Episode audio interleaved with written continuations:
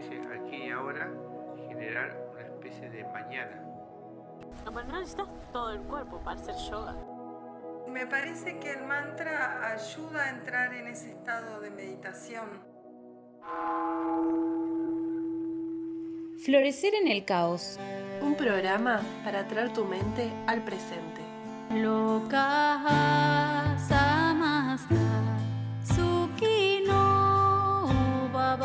Buenos días a todos, ¿cómo andan? Nos encontramos en un nuevo programa de Florecer en el Caos. Pau quien les habla y vamos a estar como siempre junto con Juli. Hola a todos, ¿cómo andan? Hoy va a estar tremendo. Hoy tenemos un episodio muy muy especial porque vamos a estar hablando con Sadeva. Sadeva es el fundador de la escuela de Nata Yoga, en donde nos formamos como profes con Juli, y una gran inspiración para nosotras. Sadeva es necochense y se dedica al estudio del yoga desde los 7 años. Ha pasado por múltiples maestros quienes le han dejado su enseñanza y hoy en día se ha convertido en un gurú para muchos. Es el creador de la Escuela de Nata Yoga, la cual se fundó en el 2007 en Necochea y al día de hoy está presente en 10 provincias, donde cuenta con miles de estudiantes. Namaste, Sadeva. Es un honor tenerte acá. Bueno, primero que nada, muchas gracias por charlar con nosotras. Y por hacerte un tiempito, sabemos que estás reocupado con las clases virtuales. Namaste, bueno, gracias chicas por este espacio. Y bueno, me gustó la, la oportunidad de, de colaborar con ustedes, así que también gracias a ustedes por la invitación. Así que bueno, vamos a colaborar. Qué bueno. Bueno, me alegro un montón. Bueno, hay tantas temáticas interesantes para charlar, pero nos pareció importante empezar por, eh, por mencionar este contexto tan particular, ¿no? Y que en cierta forma es como el núcleo de este podcast. ¿Qué cambios notaste que trajo el proceso este de pandemia a nivel individuo? Bien. Bueno, mira, yo creo que eh, principalmente esta situación de pandemia nos puso en jaque a todos, ¿sí? Eh, desde todos los enfoques que lo podamos ver desde que empezó tuvo diferentes etapas donde nos obligó a todos, indistintamente de, las edades, las ocupaciones, las creencias, a un recalculando completo para ver para dónde disparar. ¿sí? Eh, a cada persona esto lo afectó de distinta manera. Hubo a quienes este recalculando de ver dónde estoy parado y para dónde tengo que ir, eh, lo invitó a, a una autoobservación, a un autoconocimiento que lo llevó a un crecimiento personal, como hemos visto, muchas personas se, autosuperaron, se autorreinventaron y, y, bueno, y otras personas realmente en ese recalculando se quedaron perdidas y, y bueno, y no les fue muy bien. Eh, creo que fue una gran prueba, ¿sí? Pero también depende de la persona una gran oportunidad. Eso es lo que te puedo decir y podría darte recomendaciones, si te parece, para quien esté escuchando este podcast que le pueda servir en esta situación. ¿Qué te parece? Totalmente. ¿Qué le recomendarías a esas personas que fue una prueba este proceso? Bien. Primero que nada, que siempre está bueno ocupar la mente en cosas buenas, especialmente cuando sabemos, en este momento que estamos grabando el podcast, hay ciudades en nuestro país y en otros donde no están pudiendo salir de la casa muchos no están pudiendo realizar las actividades que quieren. Entonces, una cosa muy sana es ocupar la mente en lo que sí podemos hacer y que ese vacío de, espacio que se genera por lo que normalmente hacemos y que quizás no podemos hacer, que no se llene de sensación de incertidumbre, de incomodidad, de miedo. Entonces la recomendación es ocupar la mente en cosas buenas, por ejemplo, estudiar algo, cualquier cosa que te eleve, hacer una carrera, elegir una carrera virtual, de cualquier tipo, no necesita ser este, nada en especial, pero sí estudiar algo. Otra cosa muy importante es todos los días salir, aunque te digan que no, salí. No estoy diciendo que hay que llevarle la contra a las medidas de prevención y sanitarias y ir a lugares donde no se pueda, pero sí salir de tu casa, a la vereda o al balcón, o la terraza o patio de tu casa si tenés.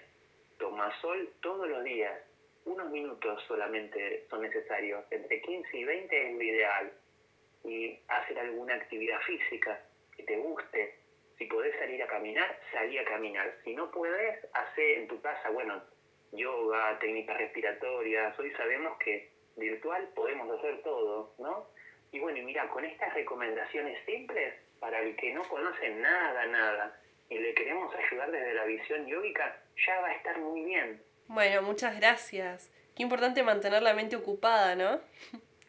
Sí, totalmente. Eso mantiene la mente sana. Desde la mirada yógica, nosotros podemos ser ese factor que haga que depende de nuestro interior es cómo nos tomemos esta situación. Como dijimos al principio, esto puede ser una oportunidad. Y hablando un poco de esto de, de priorizar, ¿no? Eh, y de la actitud que tomamos. ¿Podrías decirnos qué es la felicidad desde un punto de vista yógico? Desde un punto de vista yógico, la felicidad es una cuestión de actitud, es una cuestión de actitud. Y se hace una diferencia eh, clara entre diferentes felicidades. Te voy a hablar de solo dos felicidades bien simples, ¿no? Una es la felicidad basada en objetos. Ponernos contentos porque, por ejemplo, puedo salir cuando quiero. Ponerme contento porque hago lo que me gusta. Ponerme contento porque eh, me dieron un regalo, porque me fui de viaje. Entonces, cada vez que hay un porqué, a esa felicidad le decimos felicidad basada en objetos, que no está mal, es necesaria, es sana en pequeñas dosis porque nos estimula, es como que uno experimenta la gratificación de la recompensa, está todo muy bien. Pero ese tipo de felicidad tiene la letra chica. El tema de que si nosotros nos apegamos a los objetos de felicidad, cualquiera sea, hasta pueden ser los hijos, los padres, la pareja, el problema que tiene es que después, cuando no podés experimentar ese objeto o ese logro, aparece un sufrimiento que es directamente proporcional al apego que tenemos. Es decir, si vos te pones muy, muy contento y tu felicidad depende de salir a la calle, el día que no podés salir te agarra un sufrimiento directamente proporcional. Y lo mismo con cualquier cosa en la cual se base tu felicidad. En cambio está la otra felicidad, que es una felicidad más eh, libre, si se quisiera hablar de la palabra libertad, porque depende de tu actitud. Es estoy feliz porque quiero estarlo. Es una cuestión de fuerza de voluntad. Tenemos una palabra en sánscrito que me gustaría decirte para esto, que es la palabra santoya. Santoya quiere decir, estoy feliz porque quiero estar feliz. Estoy feliz por una cuestión de actitud. Un ejemplo fácil. En la primer felicidad, que es la felicidad basada en objetos, uno tiene que esperar a salir de la casa y depende qué sucede, qué experiencias tenés, si esas experiencias son afines a tus objetivos, a tus ideales, entonces te pones contento. Y si no, sufrís. En cambio, esta felicidad santoya es, yo antes de salir de mi casa, tengo la firme convicción de que me va a ir bien y de que voy a estar en estado de gratitud con lo que el universo me mande. Entonces ya salimos con ventaja, porque puede que las experiencias que vengan sean buenas, también puede ser que no sean tan buenas, pero como estoy instalado en esa actitud de Santoya, como si fuera con una sonrisa interna, con un estado de gratitud, lo que va a pasar es que venga lo que venga, me va a afectar de una manera positiva. Y voy a tener más fuerza, más fortaleza para afrontar lo que tenga que afrontar y aquellas cosas que no las elija para mi vida, las voy a poder pasar más fácil, las voy a poder dejar ir más fácil, me va a costar menos engancharme. Es como ese tipo de felicidad actitudinal tiene incluida una actitud o un ingrediente que es la gratitud, como que esté agradecido. No importa lo que pase después cuando salga de la puerta, pero hoy desperté, puedo cruzar esa puerta. Qué lindo. Entonces ahí, ahí tenemos esa, esa forma de ver la felicidad. Qué lindo, bueno, qué importante y cómo la gratitud y la felicidad van de la mano. Hay otro concepto que, bueno, estuvo resonando un montón en esta pandemia y es el tema de la libertad, ¿no? Queríamos preguntarte, ¿qué es la libertad para vos? En pocas palabras. En pocas palabras, mira, te voy a decir otra palabra yógica. Decimos que hay una palabra que es moksha, que es la que nosotros entendemos en yoga como la verdadera libertad. y es un estado interno también, es una actitud. Y esa actitud tiene la característica de que uno ha madurado espiritualmente, entonces te sentís en paz en donde sea que estés. No necesitas irte o quedarte para estar en paz. Te sentís bien. Te sentís bien, no importa si eh, necesitas, eh, es decir, eh, no necesitas hacer algo o no hacerlo. No necesitas decir algo o no decirlo. No necesitas que te digan o que no te digan para que vos estés en paz. No necesitas que te reconozcan algo o que no te lo reconozcan. A esa paz se le llama moksha. Es una paz profunda, es una paz espiritual que se manifiesta como un estado de calma indistintamente de la situación. Esa es para nosotros la verdadera libertad, a diferencia de lo que otros entienden como libertad. Si yo te pregunto, o los que están escuchando este podcast, les preguntamos, ¿qué es la libertad? Estadísticamente, la mayoría de las personas van a responder dos cosas. Van a decir que la libertad es poder elegir y que es poder expresarse. Y, no está mal ese pensamiento, es la libertad, como la explican la mayoría de las constituciones de los diferentes países. Pero la visión yódica dice, si vos necesitas poder elegir para sentirte libre, ya estás limitado por tu elección. Fíjate qué sutil. Eh, vos tenés que poder estar en paz, aún eligiendo, y aún incluso cuando no elijas, e indistintamente del fruto de tu elección. Eso es la libertad. Espero que les sirva esta visión.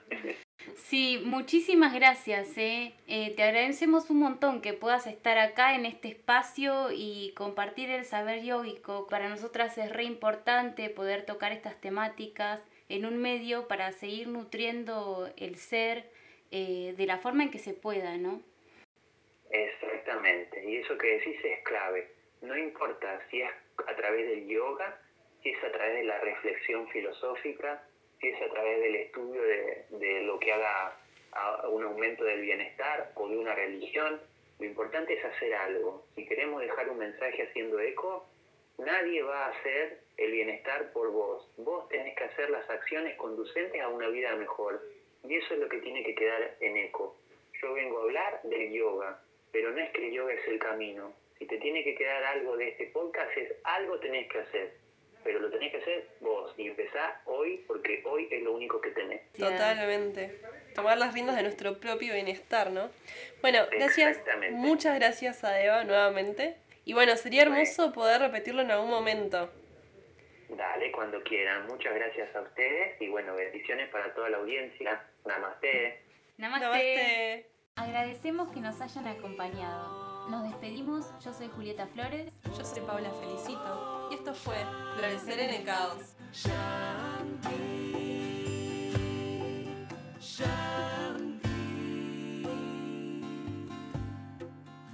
Les recordamos que los mantras que aparecen en el inicio y al final de cada programa pueden escucharlos completos en Spotify como Nadanta Música y fueron hechos especialmente para este podcast por Paz Marone, Maricel Camacho y Maximiliano Flores, y editados por Julián Gray. Les agradecemos mucho a estos artistas y agradecemos también a nuestro sonidista Marcos Lagnia, que hace que este programa sea posible.